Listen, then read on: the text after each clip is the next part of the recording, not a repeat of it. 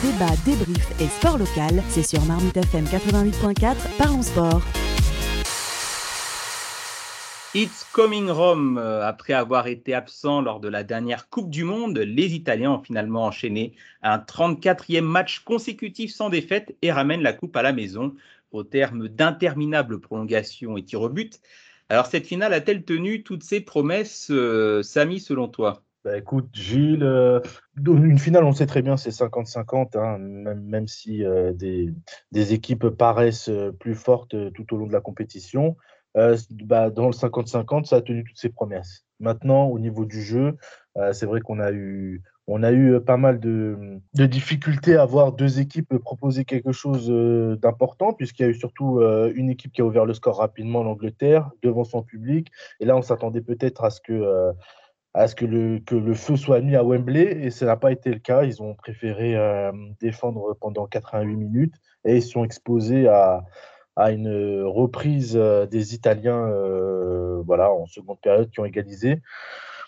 Euh, donc euh, non, une finale qui n'a pas tenu toutes ses promesses parce qu'on s'attendait à mieux, mais on sait qu'avec les finales de l'Euro, hein, on l'a vu à l'Euro 2016 notamment, euh, on a souvent des, des, matchs qui sont un peu étriqués. Est-ce que selon toi, ce n'était pas justement ce qui a tué le match, le fait que l'Angleterre ouvre le score très rapidement? Si, après quand on ouvre le score rapidement, on ne sait jamais comment faire. Est-ce qu'on tient le score? Est-ce qu'on est qu'on défend? Est-ce qu'on continue d'attaquer? Mais ouvrir le score à la 88e minute, tu ne vas pas défendre 80. à la deuxième minute, pardon, tu ne vas pas défendre 88 minutes. Et c'est ça le problème c'est qu'il y avait tous les ingrédients pour que l'Angleterre, en ouvrant le score tôt, euh, mette à mal euh, les Italiens qui ont été absents pour une longue partie du match. Hein. Ils ont sorti un peu euh, la tête de l'eau dans les 5 dernières, 10 à 5 dernières minutes de la première période.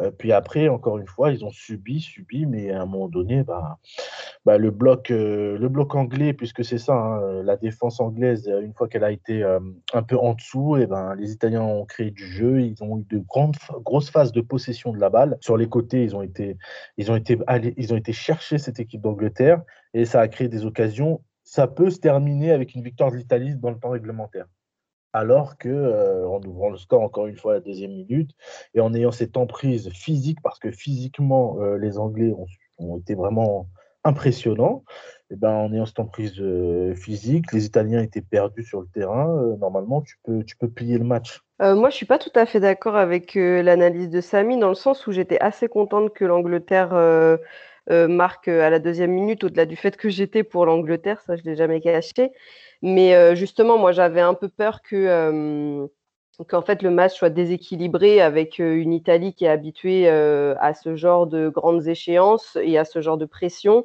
alors que l'Angleterre l'était malgré les noms qu'il y a sur la feuille de match outsider dans le sens où ils n'ont rien gagné depuis 1966. Et moi, j'ai trouvé que justement, ça avait équilibré le match que l'Angleterre marque à la deuxième, à la deuxième minute, puisque ça a poussé les Italiens à faire le jeu. Euh, et j'ai trouvé que la, balle circulait bien et qu'il y avait quand même des occasions euh, de part et d'autre.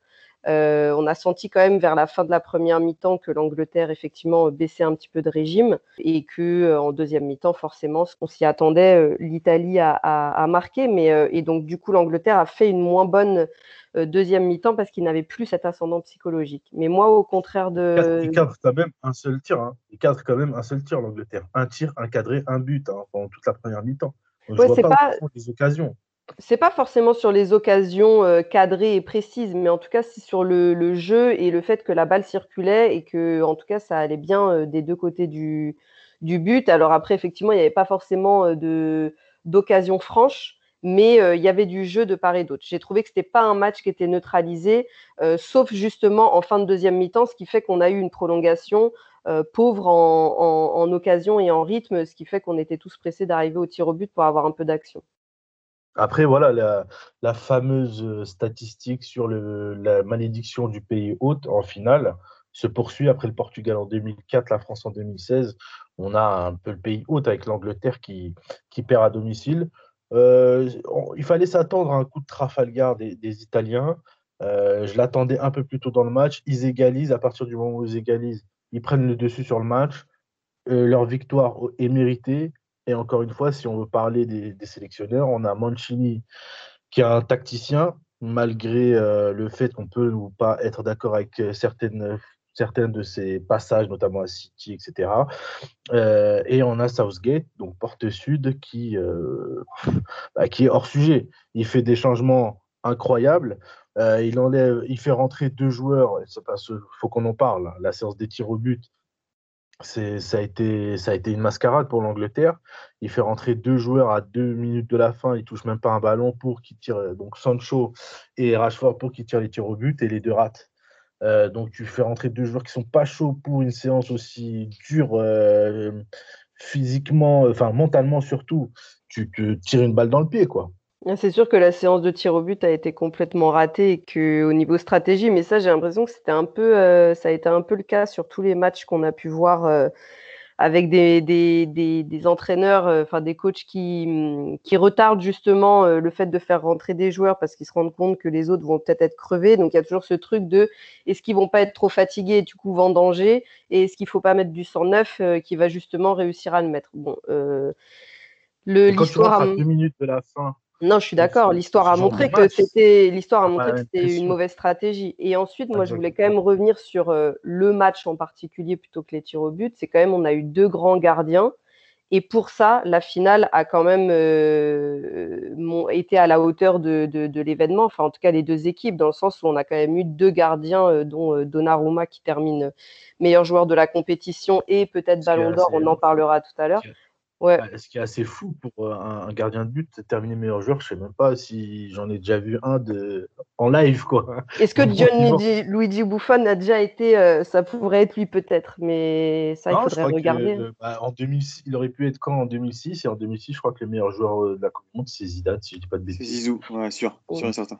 Ouais, donc, euh, euh, voilà, même, même Luigi Buffon ne l'a jamais été, donc c'est quand même assez extraordinaire. Et même le goal anglais, qui sont en général quand même euh, connus, les Anglais, pour faire beaucoup de bourdes. on peut se rappeler de Calamity James quand on regardait, quand on regardait l'équipe du dimanche, il y avait toujours une bourde de James pour nous égayer notre dimanche soir. donc là, on a quand même eu deux gardiens grandioses aussi, et c'est le fait c'est pour ça qu'on termine à un partout, alors qu'on avait deux équipes qui avaient quand même mis euh, beaucoup de buts euh, durant la compétition. Alors pour compléter, c'est la troisième fois qu'un gardien est, titré euh, meilleur, meilleur joueur du tournoi. Il y a eu Dinosov en 68, le, gardien italien, et puis Schmeichel, le père, en 92. Après, voilà, en plus, c'est deux gros gardiens. Euh, donc on espère que le nouveau joueur du PSG euh, fera une carrière euh, comme eux. Hein. C'est tout ce qu'on lui souhaite. Mais si on veut, j'aimerais bien revenir sur les, tirs au but. Honnêtement, on dit souvent que c'est de la loterie, mais en réalité, quand on regarde bien, et Grealish l'a rappelé aussi, lui, il voulait vraiment tirer. C'est Southgate qui, du début à la fin, a pris la décision des tireurs et, du, et surtout des, positionnements, enfin, du, numéro de, du tireur, quoi. C'est-à-dire, et donc, déjà qu'il rate son pari avec euh, Sancho et Rashford, en plus, ils étaient, ils tiraient derrière le cop anglais, quoi. Donc, tu vois, il y a quand même, une certaine pression. Et le dernier tireur anglais, le cinquième, c'est quand même Saka alors que tu as des Harry Kane qui peuvent encore tirer, des mecs euh, voilà, qui ont un certain, une certaine lucidité, une expérience. C'est là que tu vois, c'est pas de la loterie, quoi, le tir au but. Tu vois que le penalty d'Harry Kane, tu vois que le gardien sort du bon côté, mais il le tire comme un vrai, un vrai buteur. Et c'est vrai que la position, la position numéro 5 de Saka, j'ai vraiment pas compris. Ça m'a étonné de voir euh, Kane en début de, en début de série. J'ai pas compris. Franchement, c'était pas compréhensible. Et du coup, encore une fois, sur Southgate, je pense qu'il faut revenir euh, sur euh, l'ensemble de sa compétition. Il a fait des choix un peu hors sujet et un peu surprenant. Rashford, je ne sais même pas combien de minutes il a joué depuis le début. Grealish, hier, euh, enfin, lors de la finale encore, il le fait, il le fait rentrer à 5 minutes à la 115e minute. Quoi. Ça n'a aucun sens. Quand tu as une attaque de feu sur le papier et que tu, tu Enfin, il le dit lui-même et on l'a redit ici euh, dans Parlons Sport qu'il s'inspire de Didier Deschamps. Donc, la défense, la solidité, et tu comptes sur Sterling et Kane pour faire un peu la différence, ou bien sûr tu es sur Shaw et hier encore il a mis Trippier, mais c'est pas toujours le cas. Non, c'est pas possible, tu le payes à un moment donné, il l'a payé en finale devant son public, donc 55 ans d'attente pour se prendre une climatisation. Au niveau, au niveau du jeu qui a été euh, déployé, alors j'avais lu pas mal de critiques sur euh, ce que proposait l'Italie, qui euh, donc menait au score très tôt durant le match avait largement la possession. Je crois qu'à la, fin du match, on est sur du, 60-40 à peu près, avec un jeu basé sur des passes courtes. L'Italie a refusé le jeu long, et ça pouvait se comprendre par rapport au fait que l'Angleterre, on avait cinq défenseurs très compétents dans le jeu aérien, donc ça servait à rien d'envoyer des, ballons longs. Est-ce que, alors je, vais te poser la question à toi, Mehdi, puisque on le rappelle, tu joues encore en club et tu, es omniprésent au milieu de terrain chaque dimanche. Est-ce que tu trouves justifié les critiques qu'on a pu faire sur le jeu des, Italiens, c'est-à-dire beaucoup de passes, mais finalement une domination stérile, très peu de, tirs cadrés, donc problème de finition devant, mais finalement on attendait peut-être des exploits individuels en partant du milieu? Ouais, bah, après, je, je pense que l'Italie, malgré tout, on veut à chaque fois que l'Italie se réinvente, on se dit il y a une Italie nouvelle. Malgré tout, l'Italie, ça reste une essence basée sur une très bonne défense, une défense maligne, intelligente. Et après, bon, bah, voilà, en fonction des joueurs, des individualités, euh, on a quelque chose autour qui tourne. Euh, on avait des belles générations. Là, il y a moins de joueurs, on va dire, euh, allez, de, de gros stars, c'est plus un collectif. Et malgré tout, voilà, on n'a pas vu une, faut, faut se le dire, on n'a pas vu une Italie flamboyante, ça attaque pas à tout va, mais ça reste un bloc solide comme d'habitude avec une rigueur tactique, ça on leur enlève pas, c'est une constante et euh, les compétitions passent et l'Italie reste euh, défensivement pour moi le, plus beau modèle en termes de, en termes de football. Euh, après, oui, avec un, jeu qui peut être ennuyant, mais, mais efficace. On, ne réinvente pas. Ça reste l'Italie, efficace, un, bloc assez, assez serré. Euh, pas, euh, pas une attaque. on ne parle pas de l'Allemagne, euh, de l'Allemagne il, y a quelques années qui attaque à tout va. C'est pas du, football total, mais c'est du, c'est la gagne. C'est un peu aussi l'ADN on en parlait dans quelques émissions, l'ADN un peu des champs où on est sur ce style de, jeu-là, mais, mais, ça paye et ça gagne. Et je pense qu'aujourd'hui, on voit la, la folie qu'il y a eu dans les rues à Rome. Je pense qu'ils sont bien contents de gagner avec leur style, mais c'est l'Italie. C'est l'Italie qui a gagné avec son, avec son jeu, ses habitudes. Donc oui, il y a eu des critiques, mais faut, on n'est pas amnésique. On sait, faut pas s'attendre à quelque chose de différent avec l'Italie. Donc euh, je, suis aligné avec les critiques, mais il faut juste pas oublier que, euh, in fine, euh, bah, on retient que ceux qui gagnent. Donc pour moi, l'Italie a été la meilleure équipe du tournoi. Bah, moi, je verrais plutôt l'équipe italienne euh, dans son jeu, je, enfin, je vois plutôt une évolution dans le jeu de l'équipe d'Italie. C'est-à-dire qu'en phase de poule, on a vraiment senti qu'ils étaient frais, leur pressing vers l'avant était clair. C'est vrai que les adversaires étaient moins importants, mais ils nous ont quand même livré les meilleures prestations euh, dans les matchs de poule. Et ils sortent avec euh, trois, matchs, trois victoires. 3-0. Passer, ouais, passer cette phase de poule, dans les, la phase à élimination directe, on les a sentis un peu plus crispés. Mm. Comme s'ils avaient peur euh, d'être la mauvaise surprise, justement, c'est-à-dire de se faire surprendre par un adversaire peut-être un peu moins important, comme l'a été l'Autriche. Et puis après, contre la, la, Belgique, par contre, le match de la Belgique, tu vois, j'ai trouvé qu'il a été. Ils ont dominé la Belgique, elle aussi se perdant euh, dans un jeu euh, défensif pour la contre-attaque, mais sans ces. On va pas refaire le match, mais voilà. L'Italie a dominé et ça a été un jeu, un super jeu. Et puis après, contre l'Espagne, l'Angleterre, pareil ça retombe dans les travers, les joueurs sont un peu moins bien physiquement. Et puis, euh, et puis le, tout, de suite, euh, la mécanique est un peu, est un peu, euh, enfin, ne tombe plus, ne tombe plus normalement. Mais juste pour revenir sur la défense, donc Bonucci, Chiellini, enfin, ils n'avaient pas vraiment au niveau international de référence que ce soit même avec la Juventus, ils n'ont jamais gagné un, trophée majeur. Ils ont gagné Scudetto, etc., d'Italie, mais en Ligue des Champions, c'est toujours des défaites. Ils sont toujours tombés contre plus fort qu'eux. Au niveau international, ça reste quand même une grosse humiliation avec l'élimination en barrage et la non-participation à la Coupe du Monde.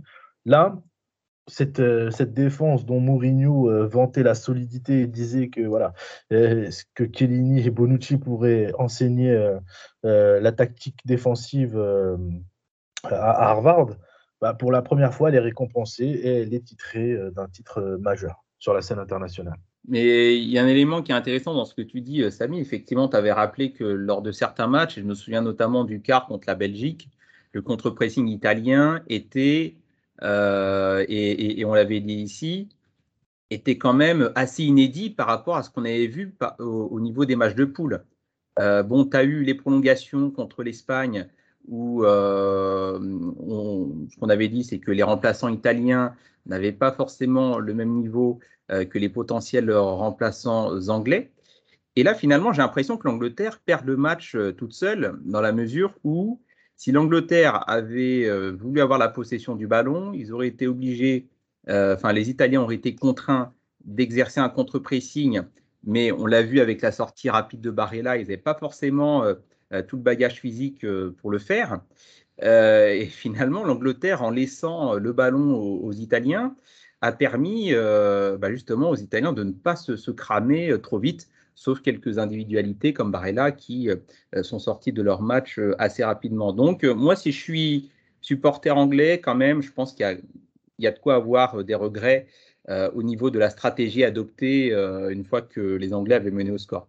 Clairement, je suis clairement d'accord avec toi et encore une fois, il faudra revenir sur, euh, sur l'ensemble de la compétition et des choix tactiques de Southgate. Maintenant, est-ce que pour le futur, il faudrait continuer avec un sélectionneur qui a fait demi-finale, finale dans deux compétitions euh, consécutives Ou est-ce qu'il faut changer dès maintenant? Euh, La réponse, c'est la, la fédération anglaise qui l'a. Mais honnêtement, je pense qu'il ne faut pas faire d'erreur et continuer et terminer avec des, des, des cas comme Joachim Lowe ou Didier Deschamps.